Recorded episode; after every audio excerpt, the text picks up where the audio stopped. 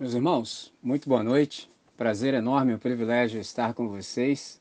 Eu fiz um remanejamento de agenda para que eu pudesse estar aqui com vocês. Ah, eu tenho recebido infinitamente mais convites do que eu tenho capacidade de estar presente. Desde março de 2020 eu suspendi minha agenda de viagens e dado o volume assim de responsabilidade que eu tenho agora, eu tenho viajado bem, infinitamente menos do que antes, mas quando o Evandro me chamou, eu fiz um remanejamento de modo que eu pudesse estar aqui com vocês. Então, na verdade, é um prazer, um privilégio. Eu, de fato, ah, amo aquilo que é objeto do amor do nosso Senhor, e eu amo aquilo que Cristo ama. E eu também me comprometo com aquilo que Cristo já se comprometeu. O único empreendimento que vai vingar na história é a igreja. Você sabe, em Mateus 16, Jesus disse que ele edificaria a sua própria igreja e as portas do inferno não prevaleceriam contra ela. Então essa é a razão pela qual eu fiz esse remanejamento de agenda para que eu pudesse estar com vocês.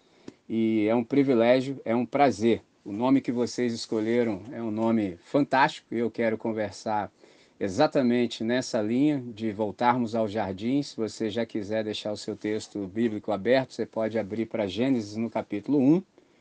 E enquanto você abre, eu quero também fazer menção do quão bom é termos um espaço como esse. Por exemplo, um dos legados positivos que a pandemia nos deixou é o bom uso da tecnologia. Por exemplo, um desafio que toda igreja passa desde quando a pandemia se instaurou é o desafio da digitalização da igreja. São dois desafios, esse era o primeiro, e o segundo desafio é que toda igreja precisa ser replantada após a pandemia. Muita coisa precisa ser revista, muita coisa obsoleta, ou seja, que não tinha nenhuma serventia, não precisa mais ser feita. Então, você sabe, o ser humano, além do alcunha de ser chamado Homo sapiens, ele também é o Homo faber. O que é o Homo faber? É o fabricante de ferramentas. E é interessante o milagre da tecnologia que ela viabiliza processos. Então, possivelmente, essa reunião, ou melhor, é bem provável que essa reunião não fosse possível se fosse presencial. Agora, como cada um está no recôndito do lar, a tecnologia viabiliza processo. Eu tenho feito inúmeras, mas muitas, muitas, muitos estudos bíblicos de modo online. E isso é fantástico porque, por exemplo, a gente tem procurado fazer o melhor uso da tecnologia, colocá-la a serviço do reino. Então, você deve ter percebido que a gente economiza, assim, sobremodo quando a gente lança a mão de um aparato como esse. Por exemplo, a gente economiza no que diz, no que diz respeito aos recursos financeiros, a gente economiza, por exemplo, na redução de trânsito para participar de um encontro presencial, entendeu? É sensacional. Então, uma elucidação também que se faz necessário em caráter introdutório é que muita gente ainda não assimilou, por exemplo, qual é o conceito do virtual. Por exemplo, virtual é real. Virtual não é o contrário de real. Virtual é o contrário de presencial. Percebe? E nós que somos da fé cristã já sabemos de virtualidade muito antes dela ser abarcada pe pela tecnologia. Aí você pode me perguntar, como assim que a gente já sabe de virtualidade? É porque nós experimentamos algo que se chama comunhão dos santos.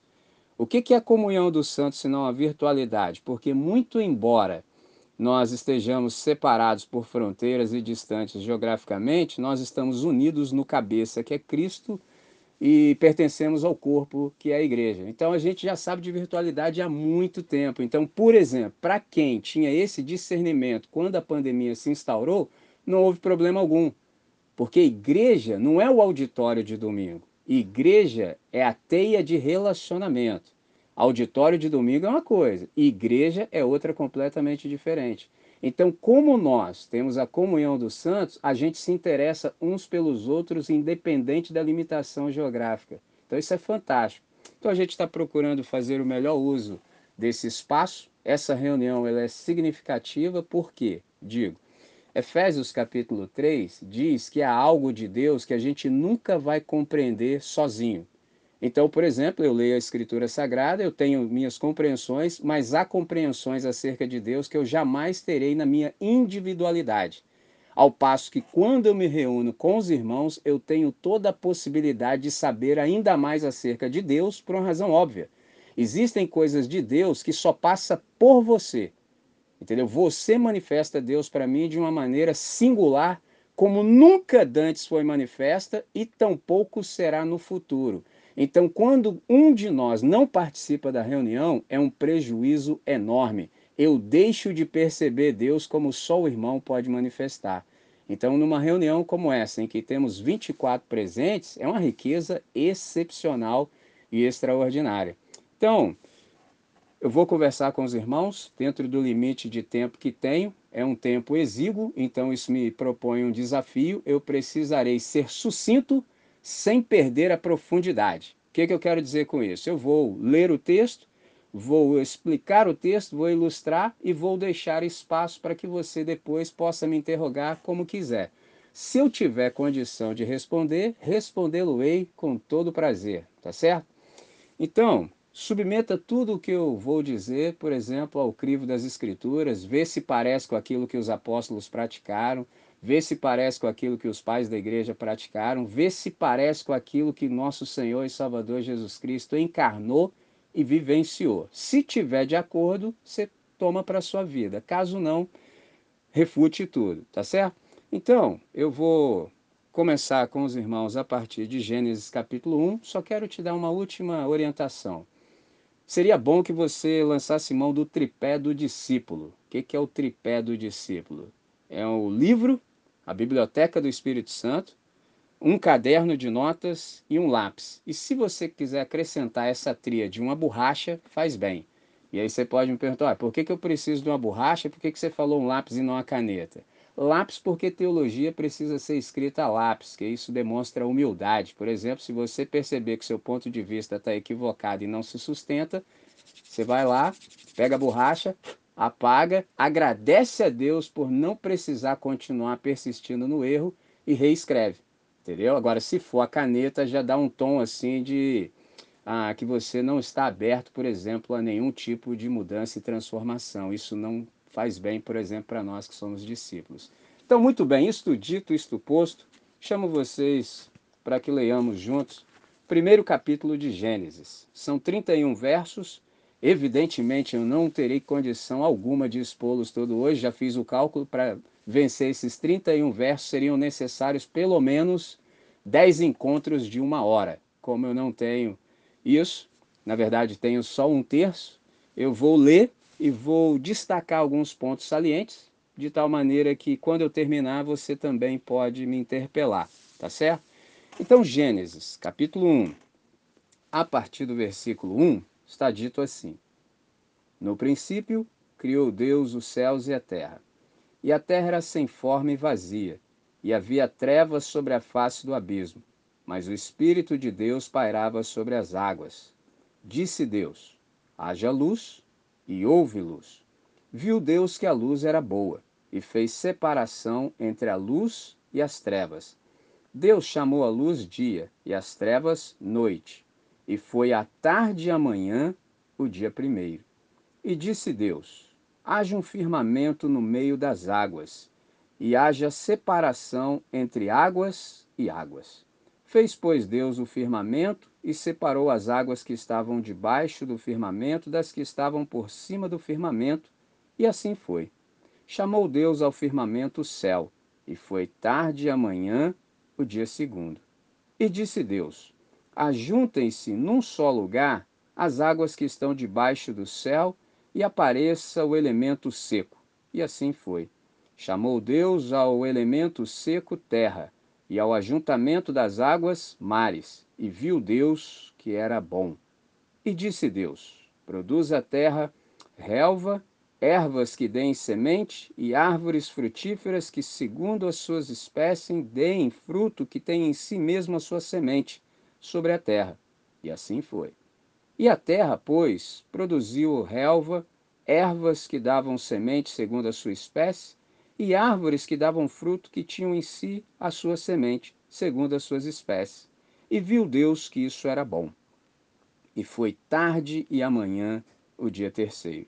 E disse Deus: Haja luminares no, no firmamento do céu, para fazerem separação entre o dia e a noite, sejam eles para sinais para as estações, para dias e anos, e sirvam de luminares no firmamento do céu, para alumiar a terra, e assim foi. Deus, pois, fez os dois grandes luminares, o luminar maior para governar o dia, e o luminar menor para governar a noite. Fez também as estrelas.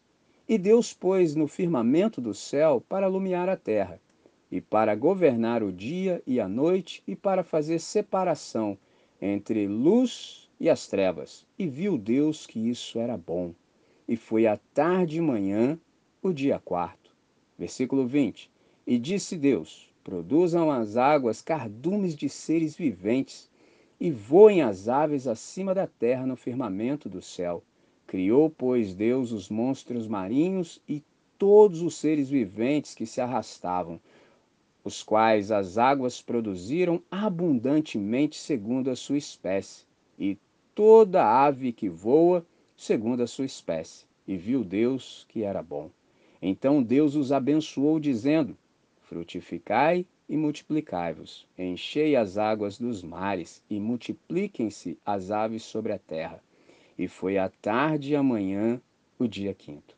E disse Deus: Produz a terra seres viventes, segundo as suas espécies, animais domésticos, répteis, animais selvagens, segundo as suas espécies. E assim foi.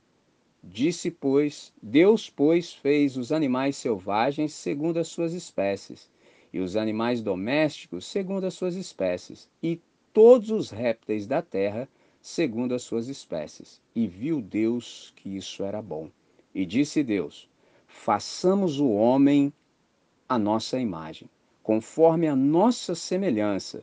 Domine ele sobre os peixes do mar, sobre as aves do céu, sobre os animais domésticos e sobre toda a terra e sobre todo réptil que se arrasta sobre a terra. Criou, pois, Deus o homem à sua imagem, a imagem de Deus o criou. Homem e mulher os criou. Então Deus os abençoou e lhes disse: Frutificai e multiplicai-vos, enchei a terra e sujeitai-a. Dominai sobre os peixes do mar, sobre as aves do céu e sobre todos os animais que se arrastam sobre a terra. Disse-lhes mais: Eis que vos tenho dado todas as ervas que produzem semente, as quais se acham sobre a face de toda a terra, bem como todas as árvores em que há fruto que dê semente. Ser-vos há ou servosão para mantimento, e todos os animais da terra, a todas as aves dos céus, e a todo ser vivente que se arrasta sobre a terra, tenho dado todas as ervas verdes como mantimento. E assim foi. Viu Deus tudo quanto fizera, e eis que era muito bom. E foi a tarde e a manhã, o dia sexto. No capítulo 2, eu leio com os irmãos o verso 15. Capítulo 2, o verso 15 nos diz assim: Tomou, pois, o Senhor Deus o homem que havia feito e o pôs no jardim do Éden para o lavrar e para o guardar. Eu vou chamá-los a uma oração por uma razão muito simples. Alguém me ensinou que a suficiência humana ela é absolutamente insuficiente.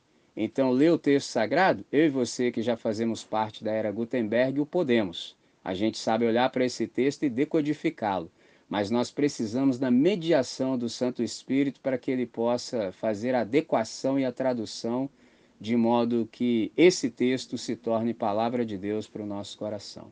Ó Deus nosso Pai, nós te agradecemos profundamente por esse tempo, por esse espaço, por essa ocasião, e a súplica do nosso coração é tão somente uma por equalização, de modo que o Senhor possa nos abrir a compreensão de tal modo que possamos de fato discernir a tua boa voz, a tua boa palavra nesse tempo e para esse tempo.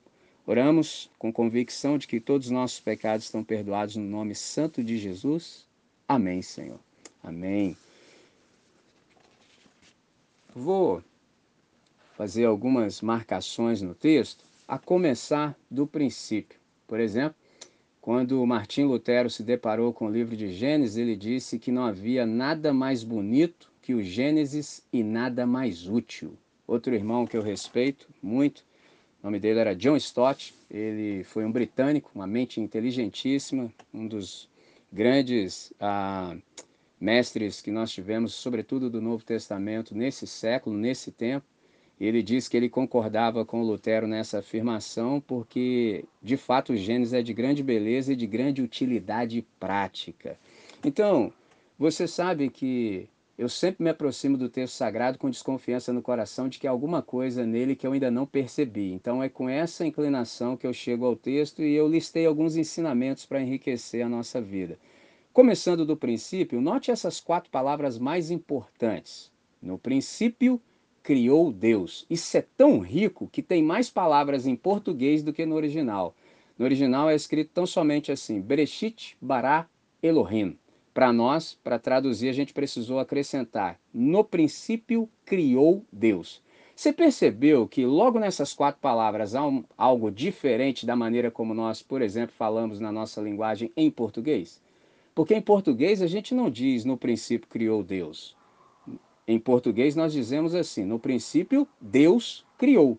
A gente inverte. Então, primeiro vem o sujeito e depois o verbo, mas aqui é o contrário o verbo precede o sujeito. Isso aqui já é uma lição magnífica para nós, indo direto ao ponto. O que está sendo dito aqui? Enquanto o verbo não nos preceder na existência, a vida não tem sentido e nem significado. Por isso é que a gente anda desorientado pela existência, porque o verbo não nos precede. Ou seja, já direto ao ponto, quem é o verbo senão Jesus de Nazaré? Esse é o ponto. Enquanto Jesus não nos preceder, a vida não tem sentido e tampouco significado. Então, nesse texto que nós estamos lendo de Gênesis, há uma pergunta por excelência que a humanidade precisa responder, desde dias imemoriais. Há Deus? Essa é a pergunta do universo. Há Deus? E aí você pode me perguntar, por que, que essa pergunta é a mais importante? Por uma razão simples. Se há Deus, há também a maneira certa de se viver e fazer todas as coisas. Se há Deus, há um jeito certo de se viver e fazer todas as coisas, logo não se pode viver e fazer as coisas de qualquer maneira. Com isso eu estou dizendo que há só dois jeitos de se viver: o nosso e o certo. Simples assim. Existe o nosso jeito e o certo. O problema é que enquanto nós não respondemos se a Deus, a gente faz as coisas do nosso jeito. E por isso que a gente obtém os resultados que obtém. Agora, se nós considerarmos que Gênesis capítulo 1, versículo 1 é verdade, então a gente precisa se adequar. E a pergunta é: André, mas por que, que eu preciso me adequar? Ora, se há Deus, esse ser é que tem as prerrogativas e vai nos dar os parâmetros e os paradigmas para que a gente possa viver a contento no planeta que pertence a ele. Esse é o ponto, é simples assim. Então ele estabelece os parâmetros, ele estabelece os paradigmas. Qual é a boa notícia que o, o texto sagrado nos traz? Sim, a Deus. Então, Deus aqui é interessante que ele é pressuposto. Mas fala, o que, que isso quer dizer? É simples, Deus não está nem um pouco interessado em, por exemplo, provar sua existência. Há pessoas que brigam querendo refutar ou, por exemplo, defender a existência de Deus. Isso é perda de tempo absoluta perda de tempo. Nem Deus se interessa por esse assunto. Porque ele poderia ter dito ao escritor bíblico o seguinte: olha, prove a minha existência. Não, ele simplesmente escreveu assim: no princípio criou Deus os céus e a terra. Por isso que esse texto é o mais difícil de se crer de toda a escritura. Porque se você crê que no princípio criou Deus os céus e a terra, a sua vida vai se adequar a essa verdade.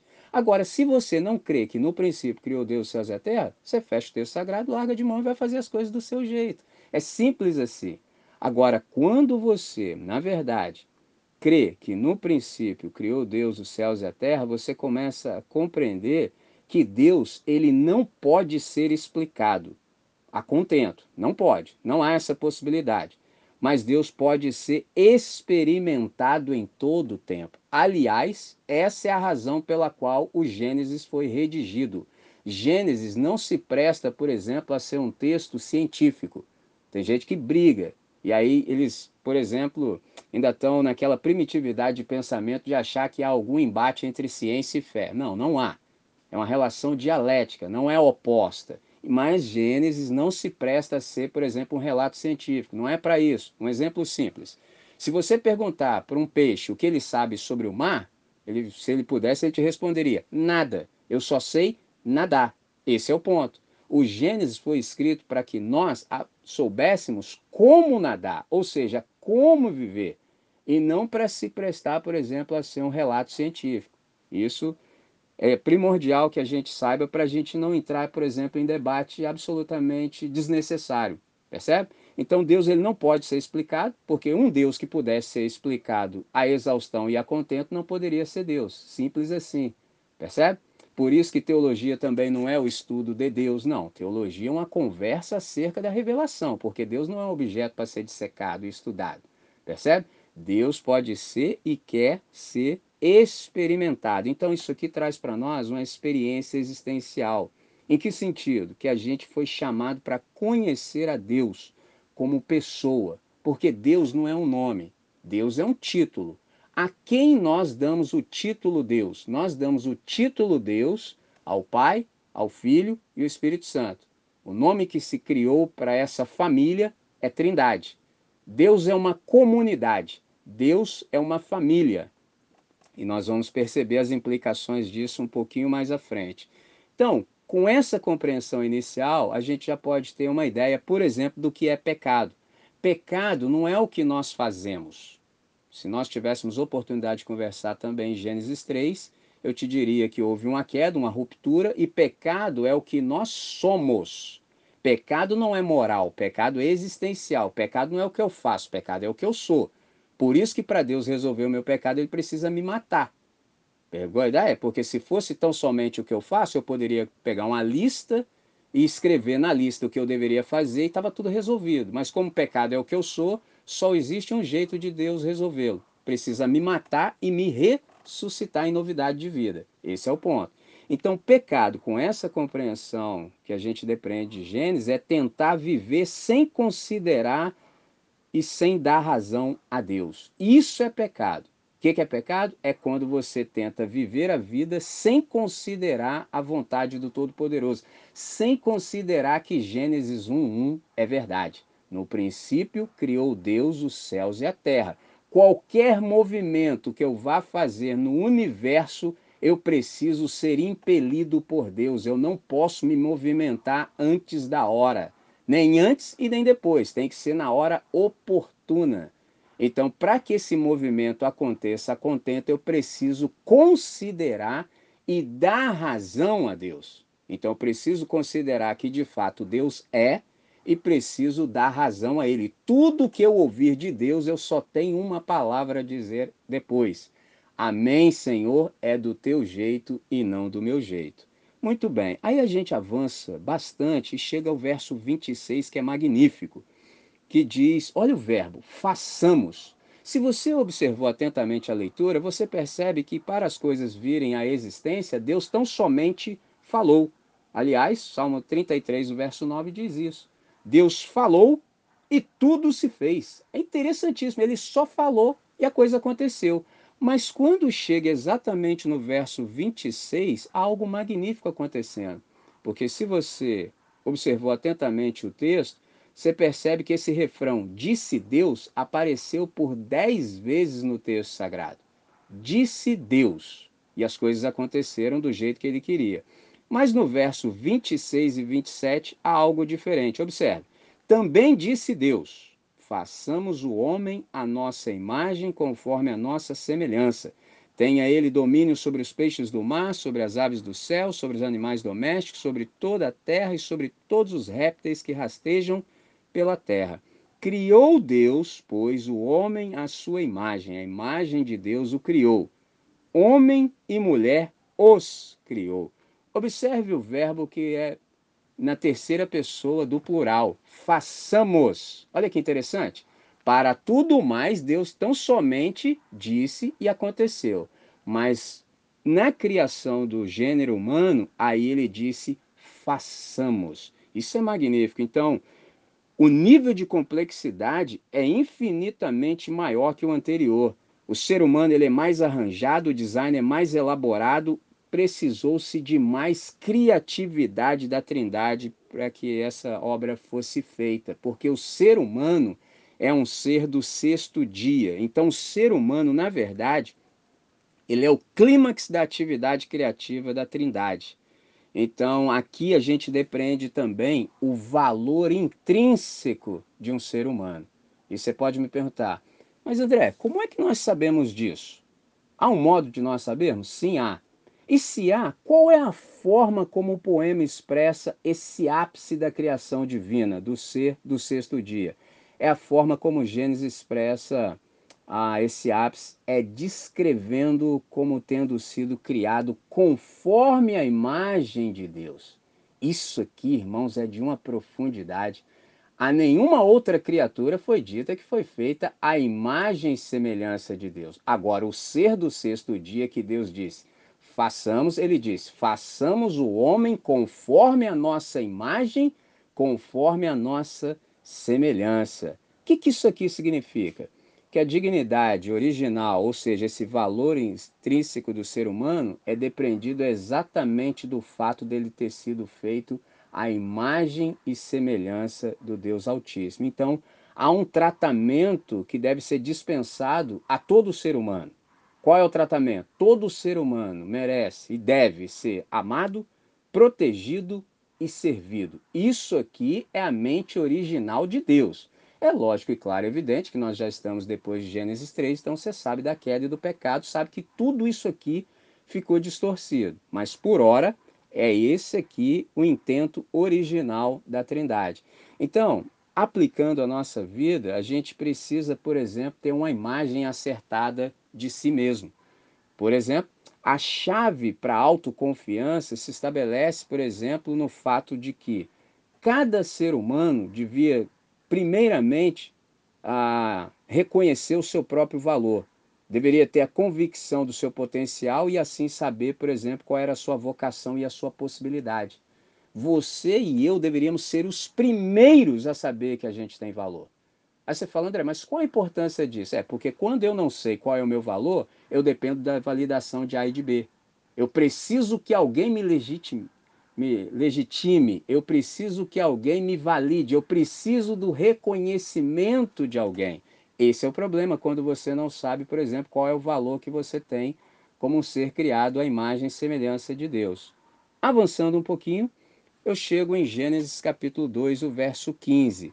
E ali você perceba que a Deus toma essa criatura que ele havia feito, a sua imagem e semelhança, e o coloca em um lugar. E com isso eu trago uma pergunta. Por isso que eu disse que o tema de vocês, o slogan, ele é pertinente, diz de volta ao jardim. A pergunta que eu tenho aos irmãos é: qual é o nome do planeta para Deus? Nós chamamos o planeta de Terra, mas isso somos nós. E tem muito pouco tempo que a gente resolveu dar esse nome para ele, muito embora saibamos que tem muito mais água aqui do que terra, mas a gente convencionou chamá-lo de terra. Mas a pergunta é: qual é o nome do planeta para o criador do planeta? Gênesis 2,15 responde: o nome do planeta para Deus, que é o criador, é Éden. Porque plantou o Senhor um jardim no Éden e colocou o ser humano lá para o lavrar e guardar. Olha a atribuição do ser humano, isso é trabalho, coisa magnífica. O que, que significa Éden? Lugar de delícias. Qual era o trabalho original de, do ser humano criado à imagem e semelhança de Deus? Propagar o jardim por toda a terra, transformar toda a terra num jardim. Observe como é que a queda tem implicações. Você perceba que hoje a gente tem imperme impermeabilizado todo o solo porque a gente resolveu construir algo que Deus não mandou a gente construir. Deus criou o ser humano original para viver em um jardim. Isso está gravado em todo ser humano. Por exemplo, aqueles irmãos entre nós que já desfrutam da aposentadoria. Tenho grande dificuldade em crer que você gostaria de comprar uma casa bem próximo da Companhia Siderúrgica Nacional, CSN. Duvido. Entendeu? Por exemplo, quando nós vamos fazer os nossos retiros espirituais, qualquer tipo de passeio, qual o primeiro destino que você escolhe? Verde. Por que, que você escolhe o verde? É a grande pergunta porque Deus fez o verde para descansar a vista. A gente não aguenta essa poluição, essa fumaça. Cidade é um ato explícito de rebelião contra Deus. Deus nunca mandou a gente construir cidade nenhuma. Deus queria que o planeta fosse um grande jardim. Pegou a ideia? Então, quando a gente começa a compreender, você fala, cara, por isso que eu não funciono na cidade, nunca vai funcionar. Tanto é que no novo céu e na nova terra, há sim uma cidade, a Nova Jerusalém, que desce do céu. Olha que interessante, ela desce do céu, vem para cá, só que o miolo dela é um jardim. Então, de alguma forma, Deus, sabendo que a gente não sabe fazer outra coisa senão cidade, fez a cidade dele. Por isso tem o um nome, Cidade de Deus. Não a nossa cidade, porque a nossa cidade tem que ver com nossa rebelião, com o nosso pecado e é marcada por isso, pela violência.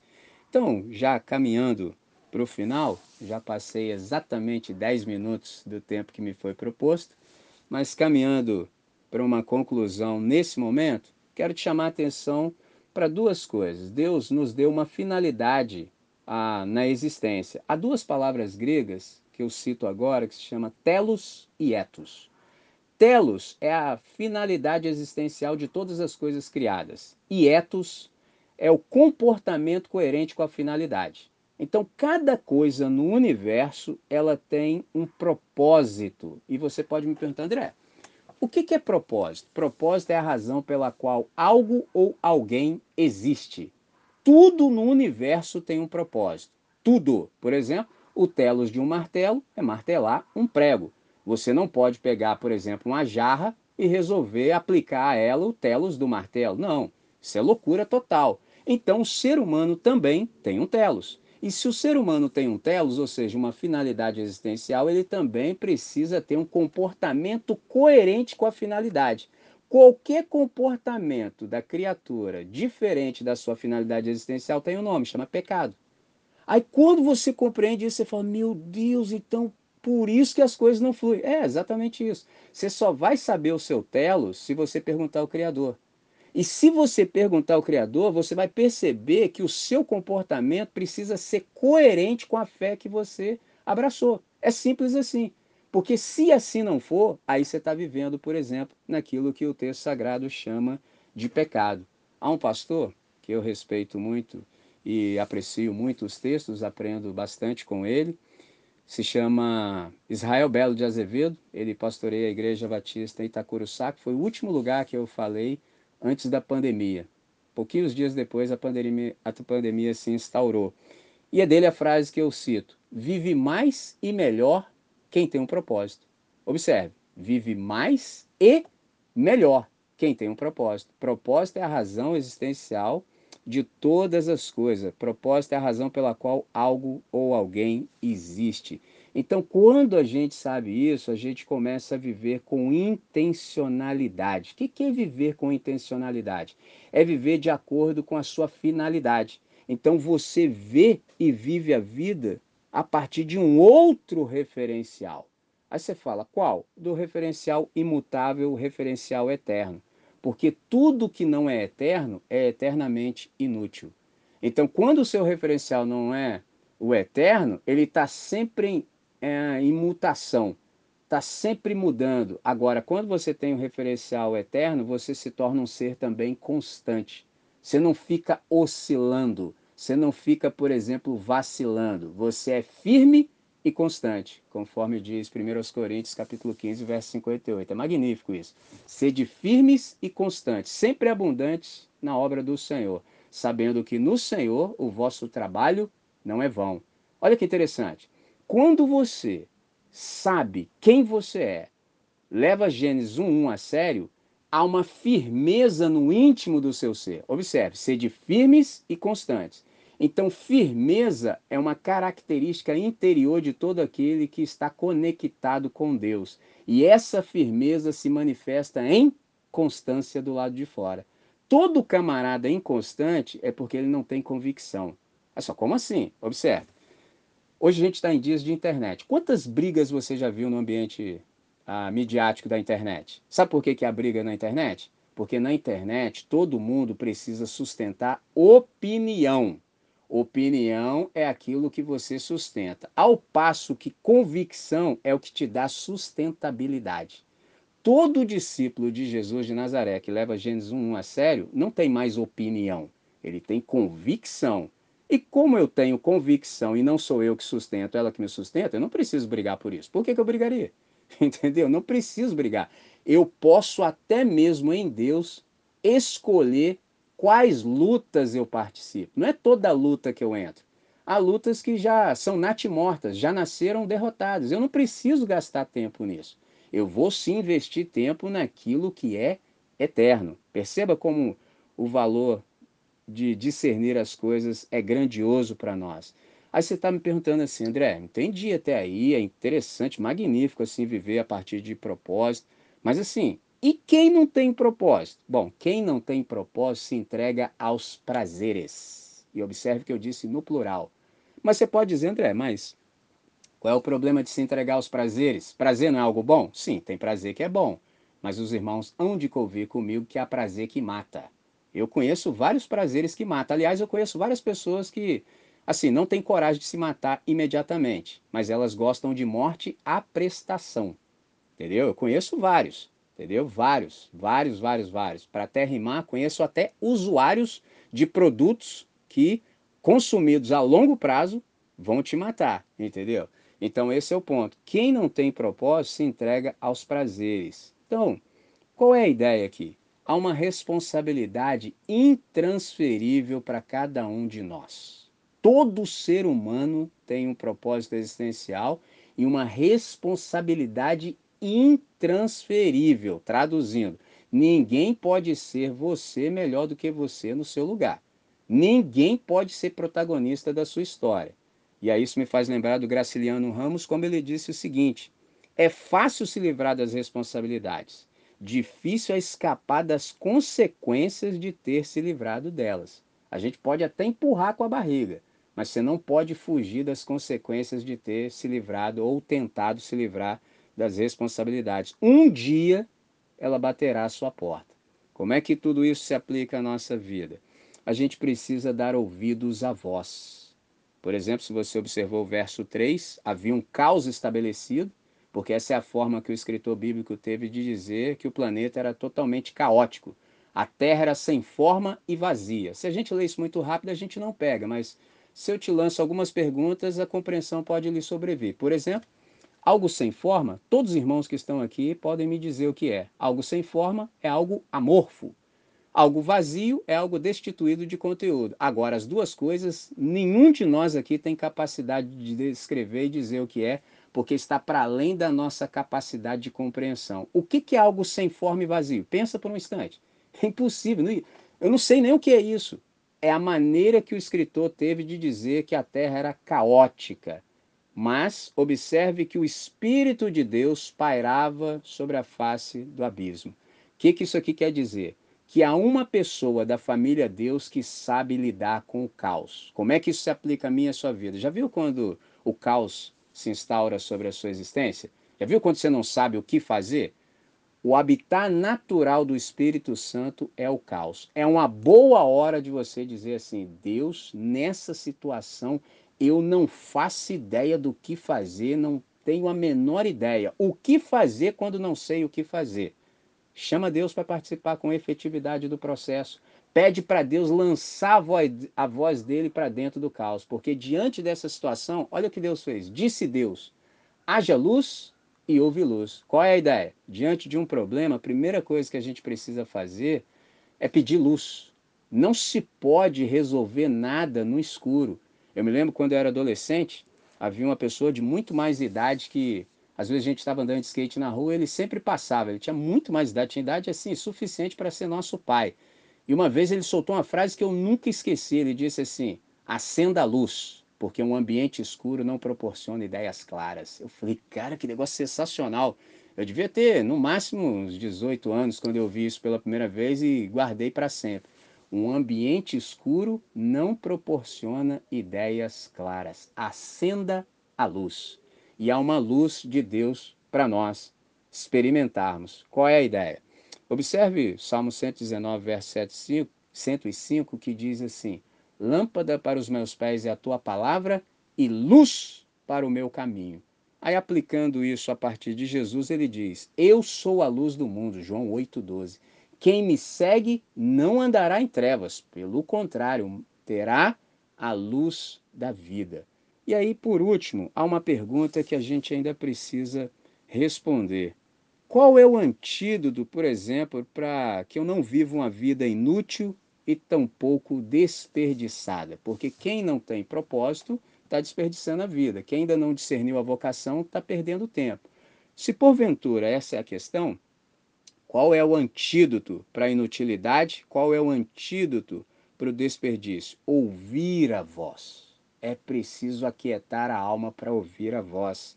Então a gente precisa discernir, a gente precisa aprimorar os nossos potenciais internos para que a gente possa cooperar com o Criador para colocar ordem no caos. É para isso que a gente está aqui. Toda vez que a gente vê uma situação caótica, ao invés da gente pedir algo para Deus, a gente não precisa pedir nada para Deus. Por quê? Porque se a gente ainda precisa pedir algo para Deus, subentende-se que Deus não nos deu tudo o que era necessário para a gente bem viver. É o contrário, ele já nos deu. Então, se ele já nos deu, a oração que a gente faz diante do caos é: Senhor, daquilo que já me deste, o que eu tenho para cooperar? Por exemplo, o Evandro foi muito feliz quando ele disse: Pastor André tem algo para trazer à mesa. Eu vibrei do lado de cá, porque é isso mesmo. Aqui está estabelecida uma mesa. E eu trouxe o que Deus me tem dado à mesa, mas Deus deu muito para todos nós que estamos aqui. Por isso nós somos cooperadores, por isso nós somos colaboradores, porque o operador e o laborador é Deus. Por isso que eu sou um co-pastor. Eu não sou pastor, pastor é Jesus. Eu trabalho juntamente com Jesus, eu fico ligado nos movimentos dele sempre observando como é que ele está agindo pela criação e sempre me ofereço para trabalhar junto com ele. Porque você percebeu o texto bíblico que diz que Deus fez tarde e manhã. Você percebeu que o sentido é anti-horário. Nós nos movimentamos no sentido horário, Deus no anti-horário. O que, que isso significa? Que Deus sempre nos precede. Não há nenhuma situação que venha nos acometer que Deus já não a tenha experimentado antes de nós e providenciado tudo que é necessário para que a gente possa bem se haver e o nome dele ser glorificado. É um negócio sensacional. A gente só vive mal se a gente quiser. Se a gente não quiser, pela fé, a gente diz amém, fecha com Deus e as coisas acontecem a contento, ou seja, do jeito dele. Há muito, infinitamente muito mais para dizer, mas para que eu não passe ainda mais do horário, porque agora eu fiz dois estudos em um, exatamente, são 42 minutos, sendo que eu tinha tão somente 20, eu vou chamá-los a uma oração e já vou abrir para que os irmãos possam fazer uso desse nosso espaço interativo para perguntas e possíveis respostas. Por que, que eu vou fazer isso? Porque um dos aspectos extraordinários do texto bíblico é que à medida em que nós nos debruçamos sobre ele e o investigamos, cada vez ele se abre mais e mais e mais e mais, e isso nunca tem fim. Então, por hora é o suficiente, e eu vou abrir para vocês, para que vocês possam então fazer as suas considerações, trazer os seus insights, as suas contribuições. Vamos orar agradecendo a Deus por esse momento? Ó Deus, muito obrigado por essa hora, muito obrigado por esse tempo, por esse espaço pela disponibilidade dos irmãos, pelo instrumento tecnológico que viabiliza essa reunião, pela maravilha da tua palavra exposta, pela riqueza que o Senhor nos distribuiu nessa hora.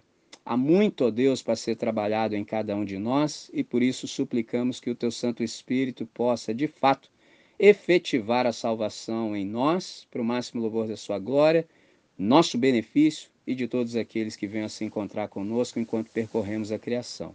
Oramos assim, com alegria, com gratidão, e fazemos essa oração em nome de Jesus. Amém, Senhor.